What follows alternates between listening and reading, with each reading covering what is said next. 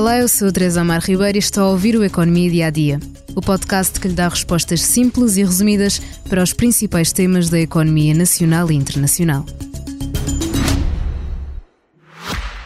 Já visitou hoje o BPI Expresso Imobiliário? Agora pode calcular o valor da sua propriedade e guardar a documentação da sua casa e do recheio numa nova área pessoal única no mercado. E ainda ficar a saber quanto pode pagar por uma casa localizá-la com uma pesquisa por polígonos e conhecer as soluções de crédito habitação BPI. BPI Expresso Imobiliário.pt Quem compra e quem vende na mesma página. 2023 foi o ano das contas certas por diversas razões que já abordamos aqui no podcast. De todas as formas, as exportações e o turismo são das parcelas mais importantes que têm vindo a equilibrar a balança das contas portuguesas.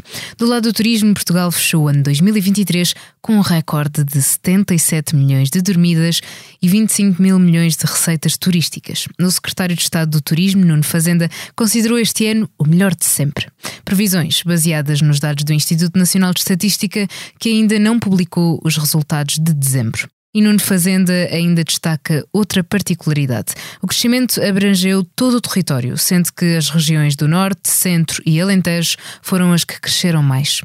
No caso das exportações, há cinco setores à espera de recordes. Mesmo sem os números de novembro e dezembro, antecipam sem medo os seus bons resultados. São eles a saúde, setores agroalimentar, mobiliário, componentes automóveis e metalurgia. Vamos então um a um.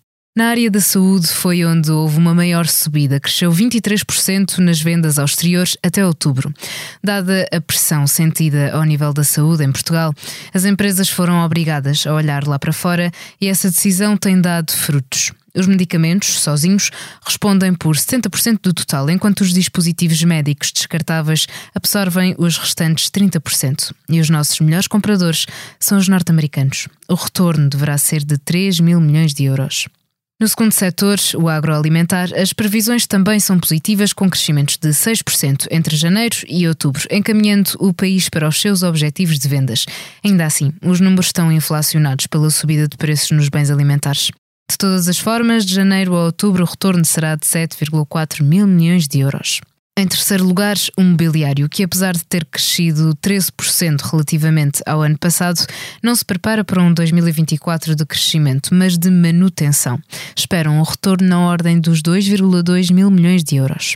A crescer 10% relativamente ao ano passado está o setor dos componentes automóveis, apesar de ser um crescimento abaixo do que se esperava. O setor fechou outubro nos 10,5 mil milhões de euros. Por último, na metalurgia, a análise dos primeiros 10 meses de 2023 reflete um crescimento homólogo de 5,8%, somando 20,12 mil milhões de euros nas vendas ao exterior.